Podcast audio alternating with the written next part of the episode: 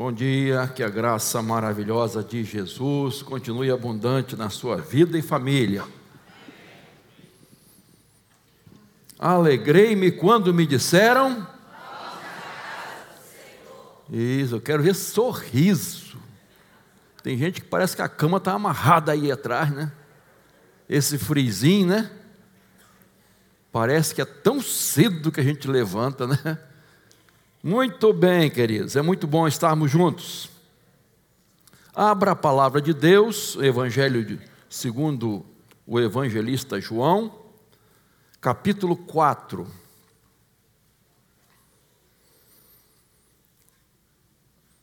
João, capítulo 4, a partir do verso 31. É muito bom, muito bom ver, né? Os irmãos, irmãs, graças a Deus, todos são bem-vindos, nossos visitantes.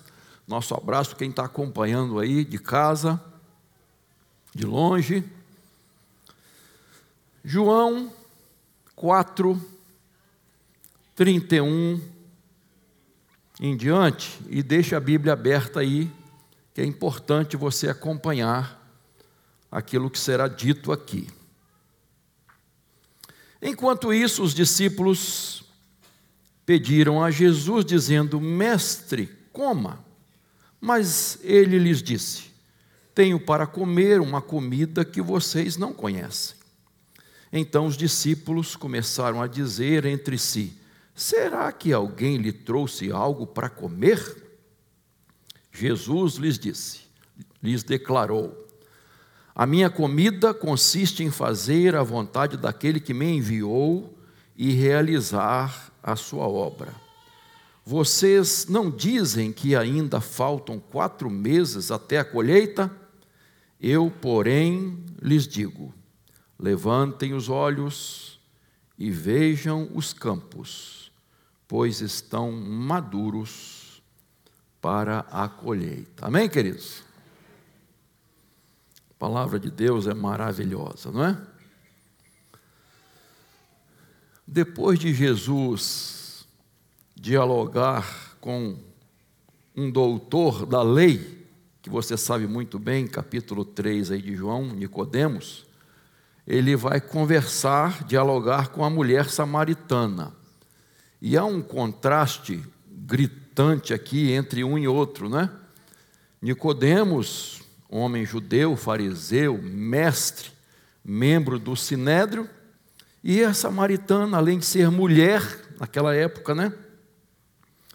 Inculta, uma pessoa de uma vida, de uma certa forma, imoral, e todos conheciam a sua fama, mas é interessante que Jesus os trata é, de uma forma tão amorosa, vendo que ambos precisavam de Deus, do amor de Deus. Ambos foram alvos do amor do Senhor. E aqui nesse diálogo com a mulher samaritana, é, Jesus nos dá algumas dicas sobre como fazer a obra missionária como pregar o Evangelho. Aquela cidade de Sicar foi alcançada naquele momento pelo Evangelho. E é interessante as circunstâncias, como a coisa aconteceu. Levar o Evangelho às cidades. E esse tem sido o desafio, é o desafio proposto pela nossa Convenção Batista carioca é, levar o evangelho para o Rio de Janeiro. Você pode achar que o, o Rio de Janeiro esteja saturado do evangelho com tantas igrejas, mas não está não, queridos. A campanha intitulada Missões Rio 2022, que é sempre feita no mês de julho de cada ano, tem esse propósito, tem essa missão alcançar o Rio de Janeiro. Nós, como Igreja de Jesus Cristo, temos esta missão, alcançar os não alcançados ainda na cidade maravilhosa, que pode ser realmente maravilhosa quando tiver Jesus no coração. Eu quero tirar algumas lições aqui desse texto, deixa, por isso que eu disse, deixa a Bíblia aberta. A primeira coisa que eu destaco, irmãos, que aprendemos aqui, é que a obra missionária deve ter prioridade. Se você observar o verso 34, veja lá, mais uma vez, Jesus lhes declarou: A minha comida consiste em fazer a vontade daquele que me enviou e realizar a sua obra. Jesus está falando para os discípulos, por quê? O verso 31, eles estavam dizendo: Mestre, coma, coma, senhor precisa comer. E precisava mesmo, né? Claro, quem não precisa comer? O verso 32, Jesus diz: Tenho para comer uma comida que vocês não conhecem. Vocês não conhecem. E o que, que Jesus está dizendo aqui? Que fazer a obra de Deus, irmãos, é mais importante do que a nossa necessidade tão básica, que é comer. Não, não é interessante isso que, que Jesus está dizendo?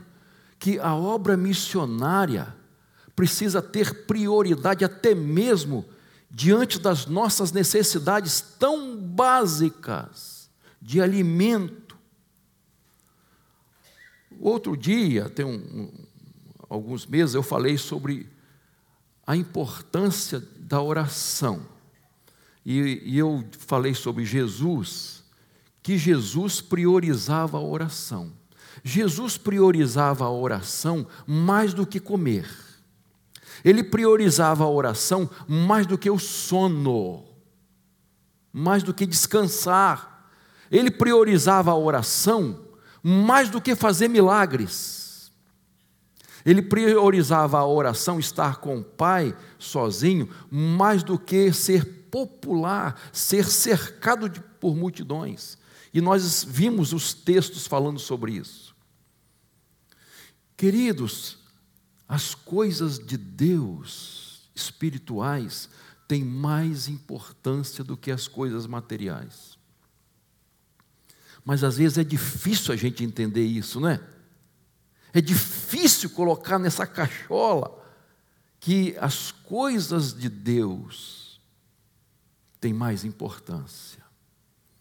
Você lembra lá em Lucas 10, quando Jesus esteve na casa de Marta e Maria, e estava dialogando ali, ensinando, os discípulos estavam lá, e Marta correndo para lá e para cá, preocupada com o quê?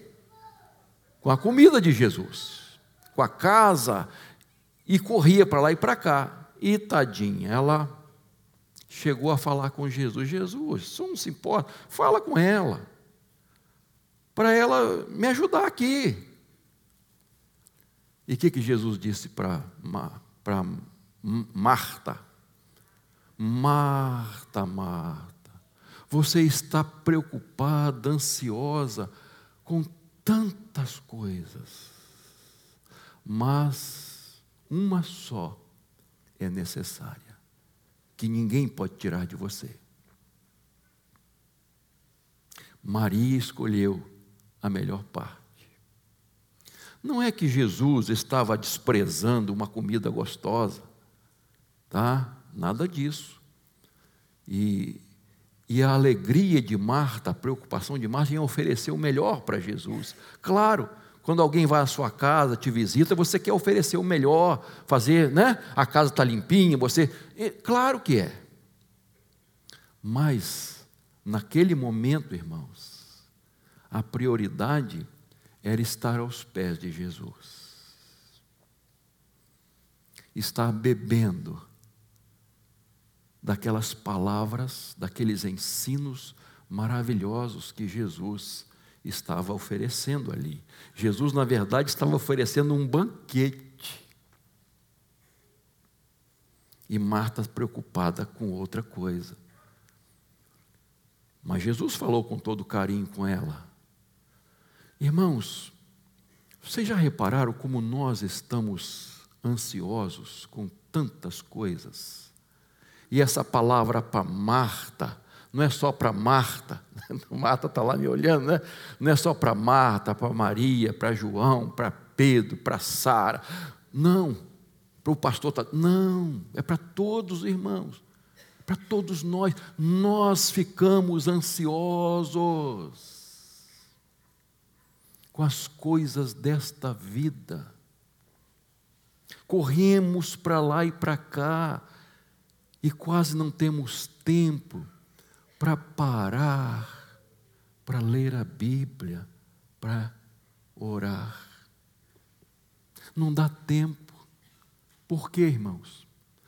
Priorizamos as outras coisas. Estamos mais preocupados com o urgente do que com o, o mais importante, o essencial. Nossa vida é tão curta, irmãos, às vezes perdemos muito tempo. Jesus está falando de prioridade. Aquele momento era para estar ali, Marta estar ali. Aquele momento não era para os discípulos estarem preocupados com o que ele ia comer. Eles precisavam estar olhando para aquela gente que precisava do Evangelho. Como nós precisamos aprender, Mateus 6,33, buscai, pois, em primeiro lugar o reino de Deus e a sua justiça, e todas estas coisas, que coisas? Comer, o beber, vestir, o amanhã, preocupação com o futuro, vos serão acrescentadas. Irmão, nós sabemos esse versículo de cor. Mas às vezes não praticamos. Não praticamos. Quais são as suas prioridades? É a sua família ou o seu trabalho? São os seus filhos ou os seus amigos? O lazer é o exercício físico da academia, nada contra a academia, ou o exercício espiritual? O que é mais importante para nós, irmãos? Você está preocupado em entregar a Deus as primícias? Primícias? Deus primeiro? Porque Ele vai suprir o resto, Ele vai multiplicar o resto, Ele vai fazer render o resto, quando a gente busca e entrega as primícias. Prioridade. Jesus disse: a minha comida consiste em fazer a vontade daquele que me enviou e realizar a sua obra. O que me alimenta, o que me sustenta de verdade, é fazer a vontade de Deus, realizar a sua obra. A obra de Deus deve ter prioridade em nossa vida. Segundo lugar, veja o verso 35, a parte primeira. A obra missionária deve ser feita com urgência. Olha lá, 35a. Vocês não dizem que ainda faltam quatro meses até a colheita? Na Palestina, a safra de cevada e trigo era entre abril e maio. A colheita de grãos ia acontecer quatro meses depois, na lavoura. Mas o que Jesus está dizendo aqui, irmãos, é que na lavoura de Deus, na obra de Deus, na colheita de Deus, é já. Não tinha que esperar quatro meses, não tinha que esperar mais nenhum momento. Entre a semeadura e a colheita, algo já. Não tem quatro meses, não tem que esperar. E Jesus estava se referindo certamente ali à semeadura no coração daquela mulher samaritana. E sabe o que aconteceu? Sabe, claro que sabe. O que, ela fez depois do seu diálogo com Jesus? Ela saiu correndo para a sua cidade para anunciar: eu encontrei com alguém, ele é o Messias. Olha só, essa mulher se tornou missionária, ela saiu correndo. Os discípulos precisavam entender que a colheita era imediata, não tinha que esperar, não. E a multidão já estava vindo da cidade para encontrar-se com Jesus. Olha só. E às vezes, irmãos, nós estamos assim agindo como os discípulos. Não estamos vendo a urgência da pregação do Evangelho, de colher os frutos. João capítulo 9, verso 4, Jesus diz assim: Importa que façamos as obras daquele que me enviou enquanto é dia, a noite vem, quando ninguém mais pode trabalhar. Vai chegar um momento, irmãos, que acabou. Nós não teremos mais oportunidade. Pela volta de Jesus, ou por alguém que já partiu. Alguém que já partiu. Jesus está falando de urgência, de oportunidade. A obra missionária tem que ser feita agora. A lavoura está madura. Os campos estão brancos. Eles ficavam esbranquiçados, mostrando que estava na hora da colheita. Sicar estava madura para ser colhida. Não havia tempo para se perder, irmãos. Não há tempo a perder. Jesus disse: agora não é hora de comer, mas de trabalhar, de fazer a obra de Deus, de ganhar almas, vidas.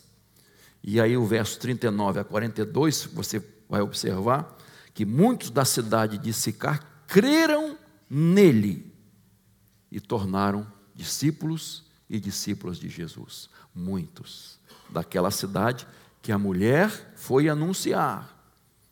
Será, queridos, que nós estamos com essa consciência de urgência? Será que quando olhamos para alguém da nossa família, alguém lá da nossa escola, da faculdade, alguém do nosso trabalho, será que nós estamos com esse senso de urgência? Será que aquela pessoa vai ter outra oportunidade para ouvir? Será que ela vai viver mais tempo para alguém falar de Jesus para ela? Irmãos, de vez em quando a gente ouve alguém contando um testemunho de perder oportunidade. Eu já perdi oportunidade. E a pessoa morreu logo em seguida. Irmãos, que, que sentimento ruim, ruim, de você falar para uma pessoa, ou não falar, melhor dizendo, e aquela pessoa não ter mais oportunidade. Fale e não te cales. Fala de Jesus testemunha de Jesus. Se ela ouvir ou não ouvir, você cumpriu a sua missão, que nem a missão de Ezequiel, né? Fala, porque senão o sangue daquela pessoa, Deus vai requerer das nossas mãos. Eu falei para uma pessoa que morava aqui, quase em frente da igreja, numa rua, uma casa logo em seguida ali. E eu insisti com ela. E ela tinha um, um centro ali, um altar. Eu insisti com ela. Ela disse: Não posso. Não, não vou. E logo em seguida ela morreu. Mas assim, eu não dei graças a Deus, mas dei graças a Deus para não sentir aquilo que eu tinha sentido antes.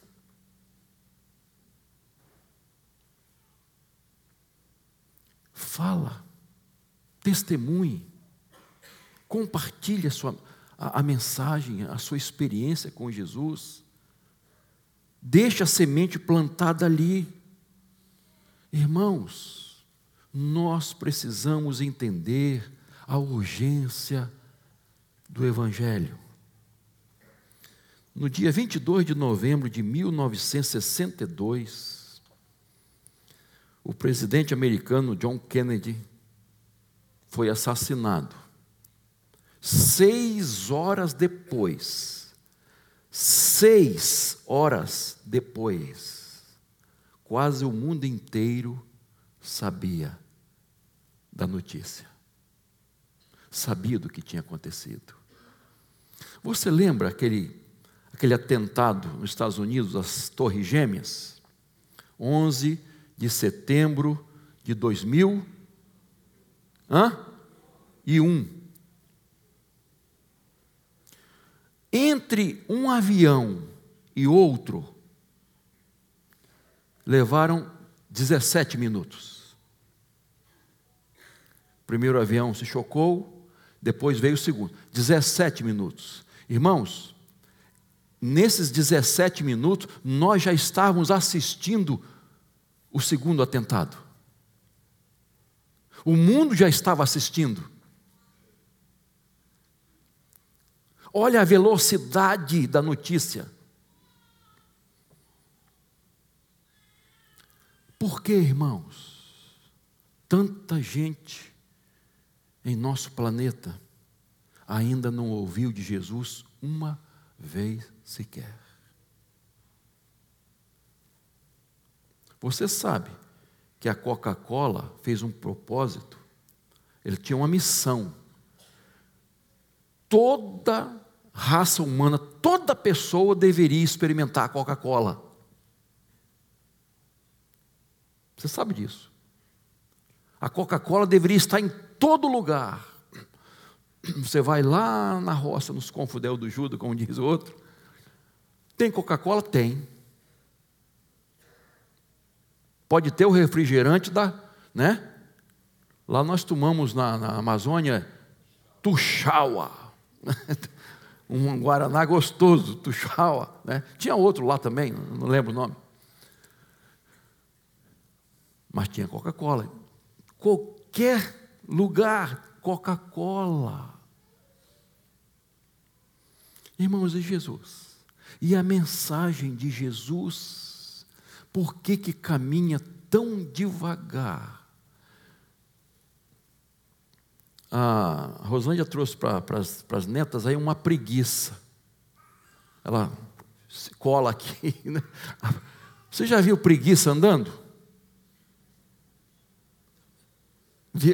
Como é que ela anda rápido, né? Irmãos, é um passinho, aí fica. Depois outro.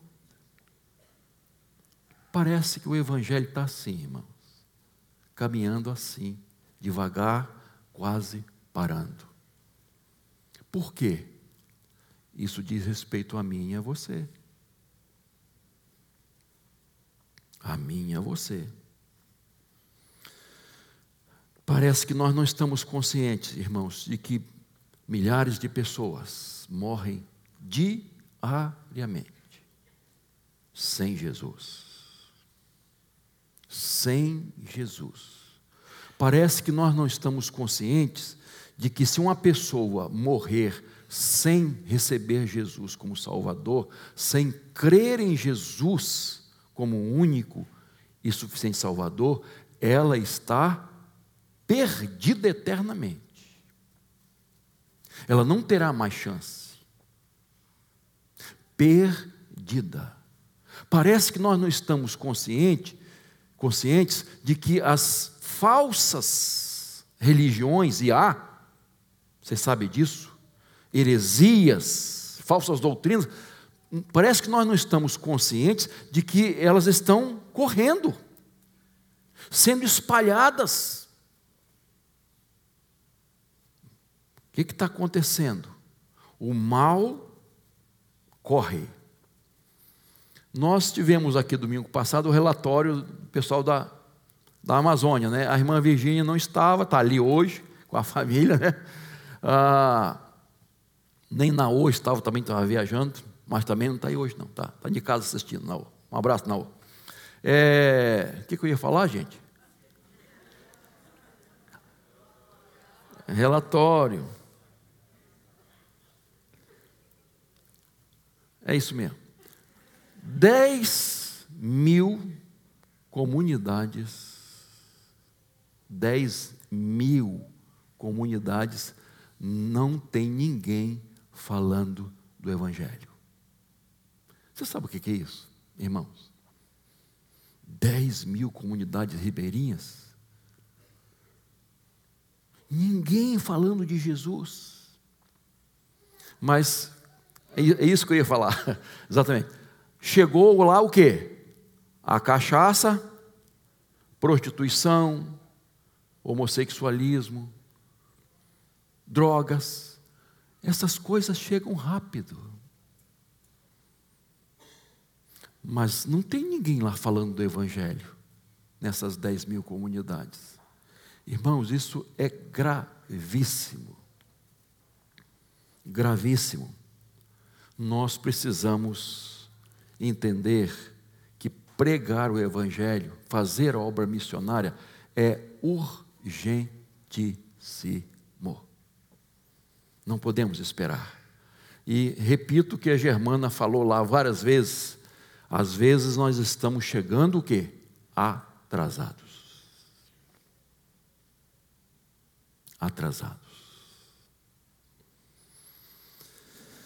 Triste demais. Terceiro lugar, veja em volta o verso 35. A obra missionária deve ser feita com visão. Eu, porém, lhes digo: faça o quê? Levante os olhos e vejam os campos, pois estão maduros para a colheita. Os discípulos, até então, eram míopes espirituais. Você não tenha dúvida disso. Mas às vezes, irmãos, quando, quando eu, eu, eu leio essa palavra, parece que nós estamos olhando para o nosso umbigo. Assim, e não assim.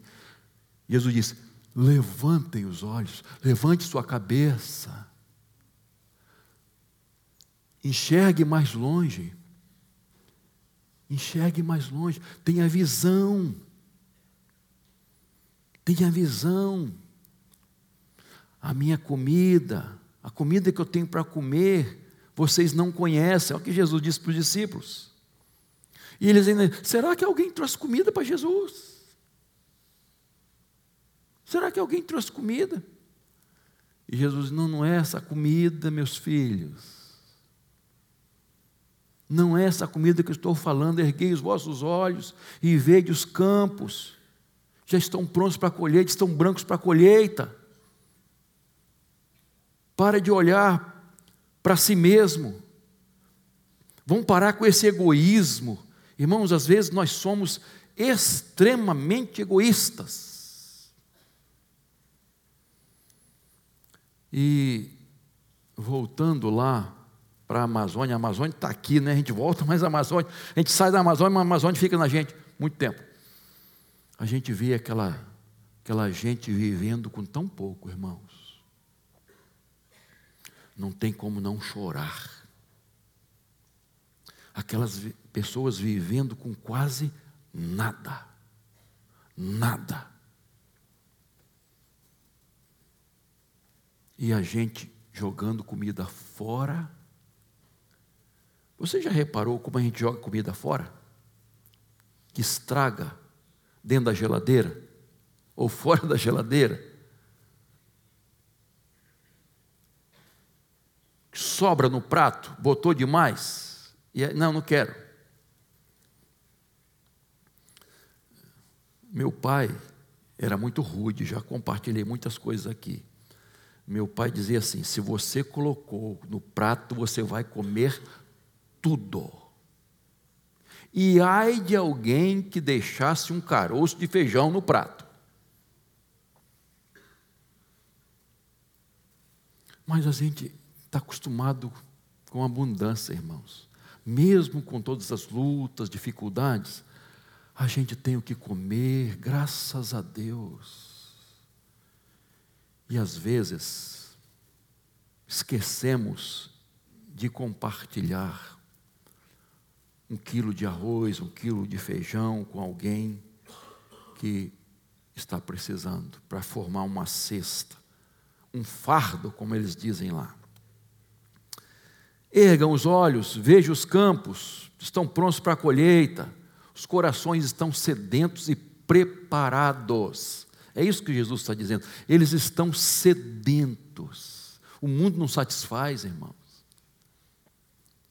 As falsas religiões não satisfazem, não preenchem o coração, não traz verdadeira alegria, paz. Não, irmãos, só Jesus. E às vezes nós estamos esbanjando, esquecendo dessas pessoas. Há algum tempo, né, meu sogro ainda era vivo, nós fomos visitar uns parentes de Rosângela, mais do, do meu sogro lá, lá em Aperibé, não, indo para Vitória, em um lugar aí, né? E aí nós fomos visitar um sítio de um amigo dele que tinha milhares de, de mangueiras. Pádua, Pádua. Meu computador já me deu a informação. Pádua, irmãos, houve um assim um desencontro. Ele, o que, que ele fazia? Ele, ele vendia a safra toda. As pessoas iam lá colher. As próprias pessoas que compraram, né, estava dentro do, do combinado, do contrato, colhiam tudo, tá? Só que naquele ano ele explicou, eles queriam levar uma, sabe, pagar uma bacatela, pagar muito barato, que não. Ele falou: sabe, sabe uma coisa? Deixa tudo aí. E nós chegamos exatamente, irmãos, nessa época. Queridos, o chão era só manga, todas as qualidades de manga. O, o, as mangueiras, assim, os, os galhos caindo tanta manga, quase encostando no chão. Você não sabia qual ia chupar, de tanta manga, e manga estragando. E aí veio na minha cabeça exatamente esse texto, irmãos. Olha que abundância aqui. Tanta gente querendo chupar uma manga. E eu pensei no Evangelho. Nós temos tanto, irmãos, e às vezes desperdiçando. A professora Nancy Duzilek, ela estava numa comunidade carente e ela perguntou a um menino, olha a pergunta dela: O que você vai ser quando crescer? Aí o menino da comunidade disse assim: Vou ser pastor ou traficante. E ela ficou assustada. E ele completou: Quem me chamar primeiro, eu vou. Quem chegar primeiro, me leva. É essa a ideia. Irmãos, pensem bem. Não é uma realidade espiritual quem chega primeiro? Quem chega primeiro? para levar a mensagem do Evangelho.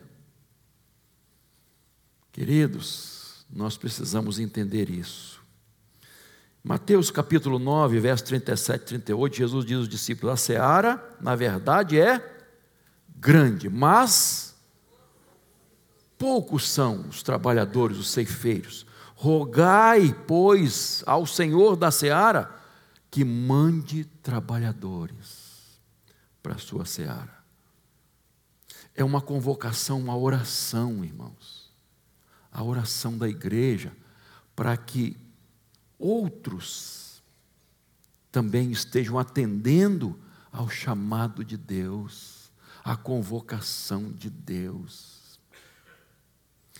A seara é grande, mas poucos são os missionários. Poucos são os missionários. A, a junta de missões, voltando à Amazônia, né? Que bom se uma dupla de, de radicais, dois meninos ou duas meninas, ou até um casal, estivesse em cada comunidade dessa. Dez mil sem ninguém. Já pensou? Mas quem vai sustentar? Nós, irmãos, nós. Nós podemos participar dessa obra. Então, vamos ter visão, queridos. Visão. E por último, veja lá os versos 36 a 38. A obra missionária deve ser feita com parceria. Olha só. Quem colhe recebe desde já a recompensa e ajunta o seu fruto para a vida eterna, para que se alegrem ao mesmo tempo o que semeia e o que colhe. Pois no caso é verdadeiro ditado: um é o que semeia, o outro é o que colhe. 38. Eu os enviei a colher o que vocês não semearam. Outros trabalharam e vocês aproveitaram o trabalho deles.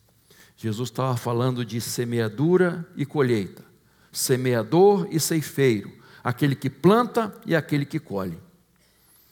A mulher samaritana, Jesus semeou no coração dela, e os discípulos agora precisavam colher aqueles frutos que estavam chegando,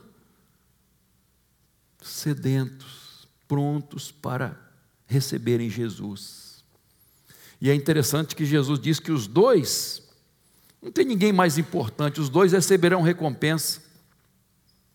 Irmãos, há recompensa maior do que levar uma pessoa a Cristo? E aí vem uma pergunta chata de responder.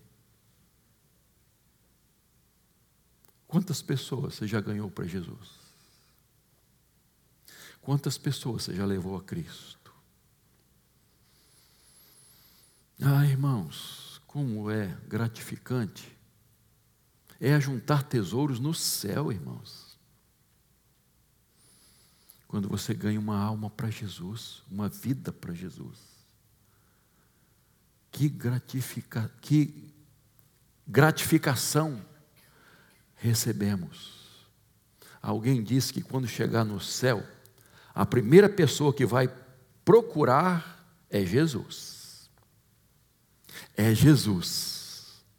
Para agradecer a Jesus. A segunda pessoa que eu vou procurar, essa pessoa disse, é aquela pessoa que me falou do Evangelho que me falou do Evangelho.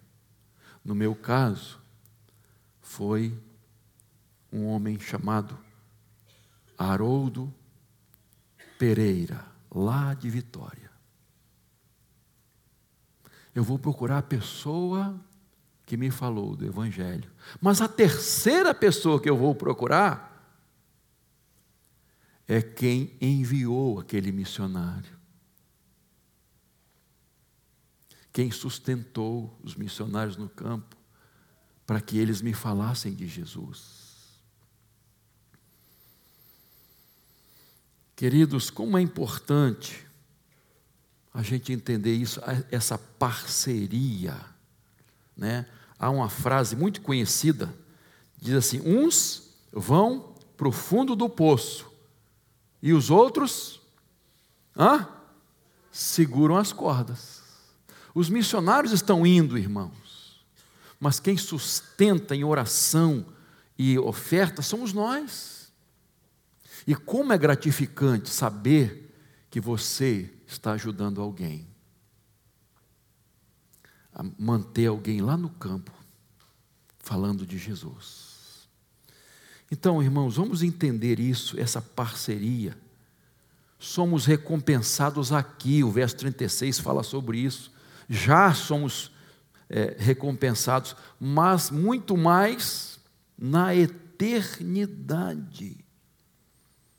É uma satisfação quando alguém vai para o batistério e vai batizar junto com o pastor, né? Eu ganhei aquela alma para Jesus. Olha que satisfação, estou batizando. Ganhei essa vida para Jesus. Nós precisamos ter essa alegria, irmãos, de ganhar vidas para Jesus, de sustentar aqueles que estão lá no campo falando, ganhando vidas, com oração e ofertas. Nós podemos fazer muito mais pela obra de Deus. Isso é privilégio. Vimos então quatro coisas importantes que Jesus nos ensina aqui a fazer a obra de Deus, a obra missionária. Ela deve ter prioridade, urgência, visão e parceria. Nós temos vários missionários, irmãos, nos hospitais do Rio de Janeiro, trabalhando nos hospitais, nas escolas, nas universidades, nos portos do Rio de Janeiro, nos cemitérios do Rio, de Janeiro, no lar do ancião, aqui pertinho de nós, do idoso. Enfim, vários, várias áreas que os nossos missionários estão trabalhando. Então, a campanha, irmãos, deste ano é exatamente essa: Missões Rio de Janeiro. Missões, vamos fazer a obra missionária. Você pode dar uma oferta, aquilo que Deus colocar no seu coração. Você pode orar pelos nossos missionários, pela obra de Deus. Eu sei que há muitas igrejas aqui no Rio de Janeiro, mas nós temos missionários também que estão trabalhando, missionários batistas. Então, nós podemos fazer essa obra. Nós vamos ver um vídeo que deveria ter sido passado domingo passado, né, mas o o pastor Brandão, ele estava doente e ele não conseguia nem gravar um vídeo. Mas graças a Deus ele melhorou e mandou esse vídeo para a nossa igreja. É curtinho, vamos lá, vamos, vamos ver. Meu amado e querido pastor Tadeu Bresciani, Davi, querido pastor Davi e toda essa turma linda que foi para a Amazônia nesta viagem missionária. Quero abraçar esta igreja preciosa, Igreja Batista Central aí de Campo Grande. Louvo a Deus pela visão missionária dos irmãos. Pastor Bresciani, o irmão para mim é uma referência. Davi, Deus te abençoe, querido. Você também é uma referência, um jovem empolgado, um jovem pastor de Deus que ama a obra missionária. Glória a Deus, queridos. Eu quero abraçar, e agradecer todos vocês que foram nessa viagem missionária. Louvado seja Deus. A obra de Deus ali na Amazônia, meus irmãos, que coisa linda. E tudo é possível tudo está acontecendo porque o Espírito de Deus está fazendo uma grande obra e igrejas como a Central aí de Campo Grande estão sendo bênção, estão com uma visão de reino, investindo, indo, proclamando, abençoando os missionários. Que coisa linda! Esta igreja é referência em missões. Deus seja louvado, Pastor Bresciani. Deus os abençoe. Um abraço missionário e a nossa gratidão. Estamos juntos e vamos avançar e proclamar ao Brasil que Jesus Cristo é a única esperança. Um beijo missionário, queridos. Amém.